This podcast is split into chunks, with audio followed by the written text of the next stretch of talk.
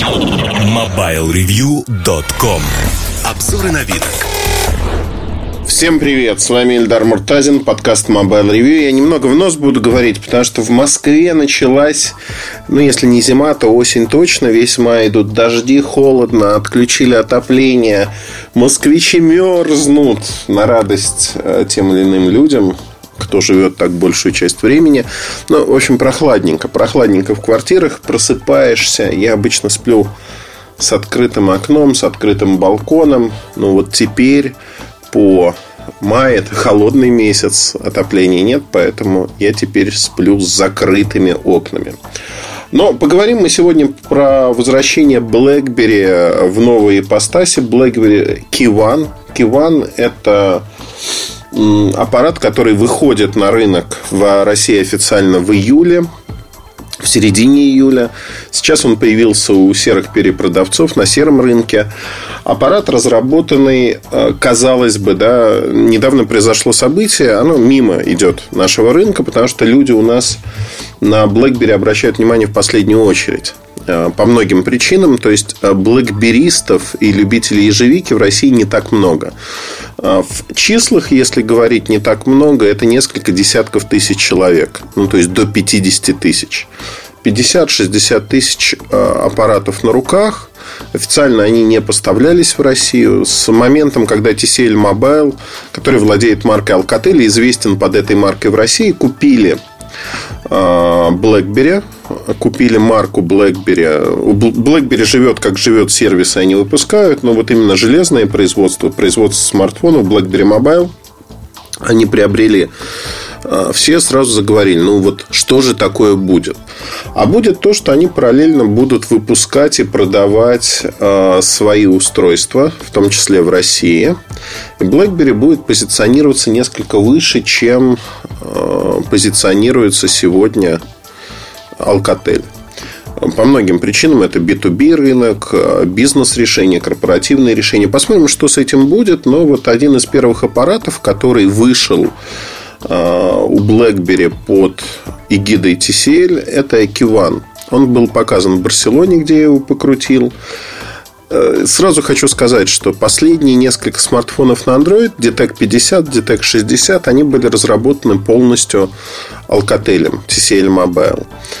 И многие считали, что BlackBerry вообще не участвует больше в разработках, отдали на откуп вот это производство железа. На самом деле не так, и Kivan это одна из моделей, которая разработана целиком внутри BlackBerry. А TCL ее только подхватил, производит сегодня, но модель абсолютно в стилистике идеологии BlackBerry. А, во-первых, что это такое? Ну, вот тут будет сложно говорить, наверное. Полностью алюминиевый корпус. А, боковинки 2,5D стекло закрывает сенсорный экран. И на лицевой панели мы видим QWERTY клавиатуру. Четыре ряда. А, клавиши небольшие, чем-то они напоминают предыдущие аппараты, там прив напоминают, но в прив это слайдер, клавиатуру вы не видите. Здесь же клавиатура всегда доступна. То есть это моноблок, сверху сенсорный экран, внизу механическая клавиатура. Это первая необычность. Конечно же, э, из-за клавиатуры отъедается часть э, активного экрана. 4,5 дюйма даже с хорошим разрешением это сегодня не так много. А под хорошим разрешением я понимаю 1620 на 1080 точек. Это не так много. И геометрия экрана 3 к 2 то есть она не оптимальна для многих вещей. Например, если видео смотреть на этом аппарате, у вас не возникнет проблем. Вы просто переворачиваете его в вертикальную ориентацию, и у вас справа оказывается клавиатура. Вот эти четыре ряда клавиш, плюс э, ряд сенсорных клавиш под экраном. Он отдельный, это три клавиши возврат, э, кнопка домой, многозадачность. В общем-то, получается, что справа место несколько пропадает. Пропадает из-за того, что э, у вас там всегда клавиатура, хотите вы того или нет. Для тех, кто любит QWERTY клавиатуру, таких в нашей стране очень немного людей, да и в мире осталось немного. Это, конечно, решение. Решение в полной мере интересное, потому что здесь клавиши, ну, мало кто, знаете, еще меньшее число помнит, как вы, выглядел Porsche Design от BlackBerry. А, достаточно интересное решение было. И там такие э, в кавычках стеклянные клавиши, такой прозрачный красивый пластик. Вот тут ровно такие же клавиши, что для серых аппаратов вынуждает делать не просто лазерную гравировку сверху, но еще и закрашивать эту лазерную гравировку то есть э, сложность локализации серых аппаратов, она присутствует. Если вы не уверены, что вы можете это сделать, лазерную гравировку, знаете, как сделать, где, как закрасить, ну, покупать серый аппарат, либо не печатаете, знаете, не глядя, а, то покупать серый аппарат точно не стоит. Вы столкнетесь с кучей проблем. Но если вы знаете, как это все сделать, или у вас есть знакомые, которые могут для вас это сделать, в общем-то, проблем никаких нет – либо вы пишете транслитом и знаете, как его переводить в кириллицу с такой клавиатурой или по памяти помните, где какие клавиши. В общем-то, проблем у вас не будет. Спинка аппарата выполнена из пластика бархатистого, очень приятного на ощупь. Вообще, впечатление от аппарата, знаете, такой очень ладно скроенный, очень хорошо собранный. А, и конструкция неразборная абсолютно. Элементы большие. А, ну, там вот, например, ободок камеры сзади, двухсекционная вспышка, фронтальная камера, специально ее выделили, так а, большой сделали. Мне очень нравится, как сделан аппарат. То есть, вы знаете, он собран очень-очень ладненько, такой ложится прям хорошо в руку. При этом он, я не могу назвать его маленьким, он весит 180 грамм.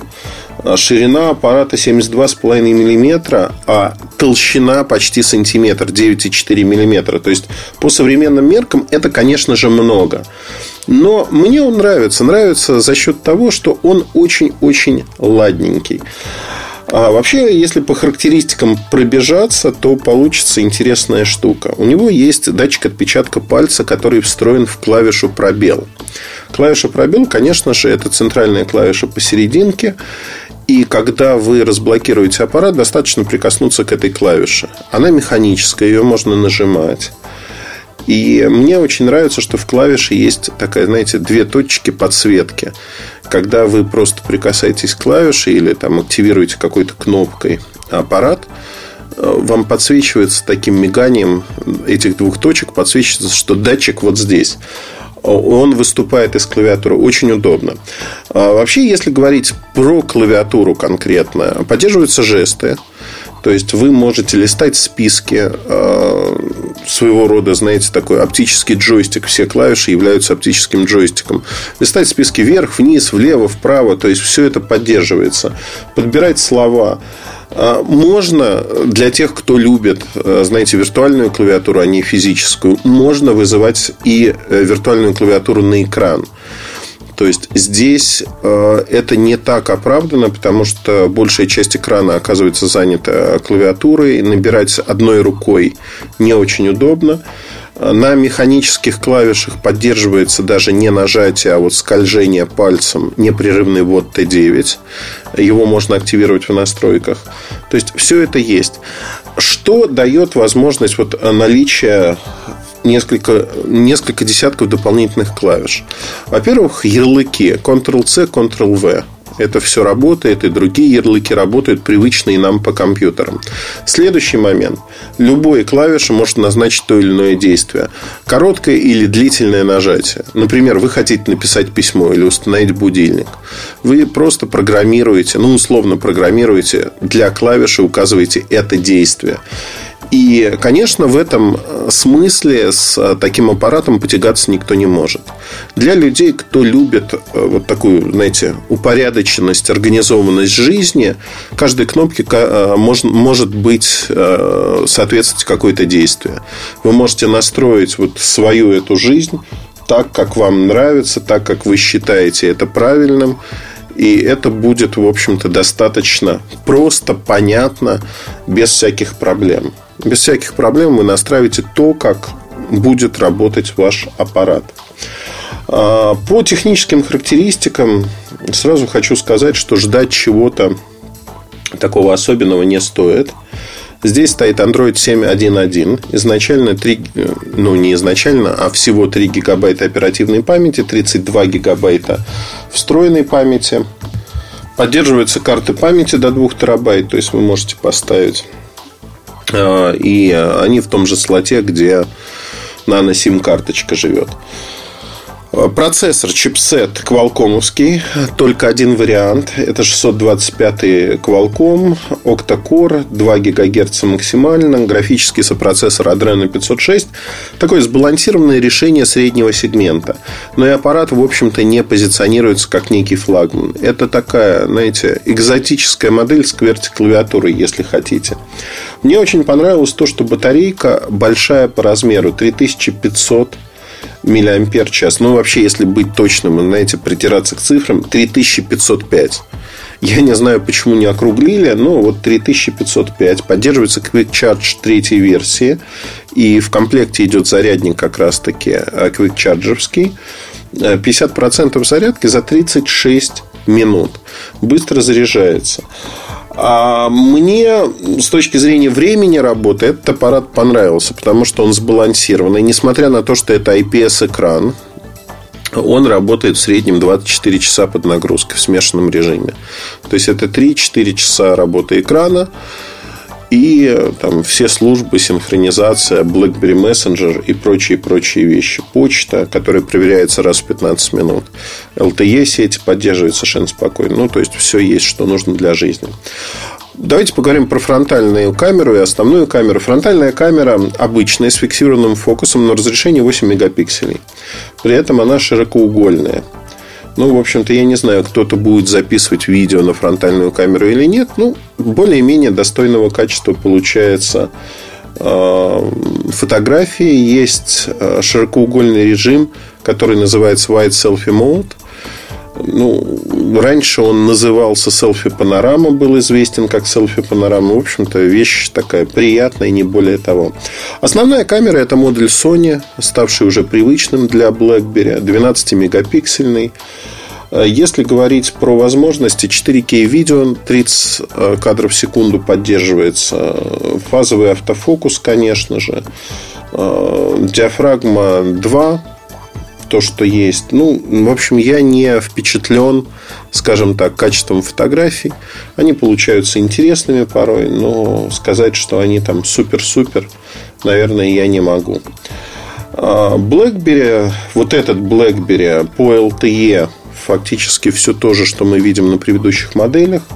Есть разные версии для разных регионов, для Азии, для Америки, для Европы. Нам подходит версия 100-2 на коробке прям так написано, там версия 102 по LTE она наиболее интересна. Ну, Wi-Fi AC есть, э, двухдиапазонный, 2,4-5 ГГц. Если вот говорить про все возможности USB Type-C 3.1 здесь, NFC, конечно же, есть, Bluetooth 4.2. То есть, с этой точки зрения, все очень и очень неплохо. Экран IPS, как я уже говорил, 4,5 дюйма. Мне он, знаете как, с одной стороны, кажется вполне достаточным. С другой стороны, сравнивая постоянно, невольно я пользовался параллельно S8 и BlackBerry. S8 в любых условиях, на солнце, в помещении, ну, конечно, запас возможностей намного лучше и больше, чем у Кейвана. Кейван – это обычный, приемлемый, хороший экран среднего уровня, IPS-экран без всяких э, таких дополнительных возможностей. Здесь же, ну вот, все познается в сравнении, как говорится. Э, для среднего сегмента, в котором Киеван и выступает, в общем-то, экран приемлем. Давайте в сухом остатке, что получается. Сегодня это устройство продают по 60-65 тысяч рублей. То есть на уровне флагманов. И, конечно, таких денег он не стоит. Но есть фанаты, которые вот прям с руками, ногами отрывают новинку и говорят, да, это то, чего мы ждали. Я не знаю, почему они это делают, но вот делают так. Если же говорить про массовый рынок, официальные продажи начнутся в июле. В середине июля цена еще не определена, но она будет при текущем курсе 35-36 тысяч рублей. То есть, это модель среднего ценового сегмента. Не какого-то сегмента там флагманов или чего-то подобного нет. Для кого она может быть интересна? Для тех, кто ищет безопасный Android, для тех, кому нужна QWERTY клавиатура по какой-то причине, да, будь то ярлыки, будь то быстрый вызов тех или иных функций, В общем-то, модель может быть интересна этим. И главное, что аппарат очень-очень необычен. Он самобытен. Его очень легко отличить от любой модели, которая есть на рынке, и это бросается в глаза. То есть, если вы ищете уникальную модель, которая выглядит не так, как другие привычные сегодня прямоугольники с черной поверхностью, то за счет клавиатуры, за счет корпуса, в общем-то, он сильно выделяется. Выделяется в лучшую сторону на мой взгляд. А, ну, опять-таки, что-то новенькое. Но если говорить про повседневную жизнь, и не как второй, а как вот основной аппарат, я бы основным аппаратом K1 не оставил. Как второй телефон вполне возможно, как основной нет. И объясню почему. А, поиграть в игры невозможно. Ну, то есть можно, но вот эта клавиатура, которая есть, она мешает. Мешает очень сильно, в играх ее использовать нельзя. Игры в большинстве своем под сенсорное управление сегодня настроены. Все-таки диагональ экрана 4,5 и 3 на 2 геометрия, они не очень. Да? То же самое про видео. Мне не хватает большого экрана. И прочее, прочее, прочее по списку. Ну, то же самое при просмотре там, веб-браузинг, ну и т.д. и т.п. То есть э, экраном, экран одна из важнейших характеристик для меня. Для вас, возможно, нет. Вот тут экраном пожертвовали. А брать его просто для звонков или быстрого просмотра почты, ну, на мой взгляд, не стоит оно того. Дороговато получается. В общем, вот так неоднозначно. Знаете, с одной стороны, очень интересная модель, свежий глоток воздуха на привычном рынке. С другой стороны, вот получается, что этот свежий глоток, в общем-то, не очень-то и нужен сегодня массовому рынку. С другой стороны, BlackBerry никогда и не был массовым. Расскажите вообще про свой опыт, вообще как вы воспринимаете BlackBerry, потому что после многих лет эта марка вернется на российский рынок, и интересно, а что люди про нее думают вообще? Помните вы ее, не помните? Как вы ее воспринимаете? Спасибо. Послушайте другие части подкаста. Там тоже много интересных находок, про которые расскажу. Пока. MobileReview.com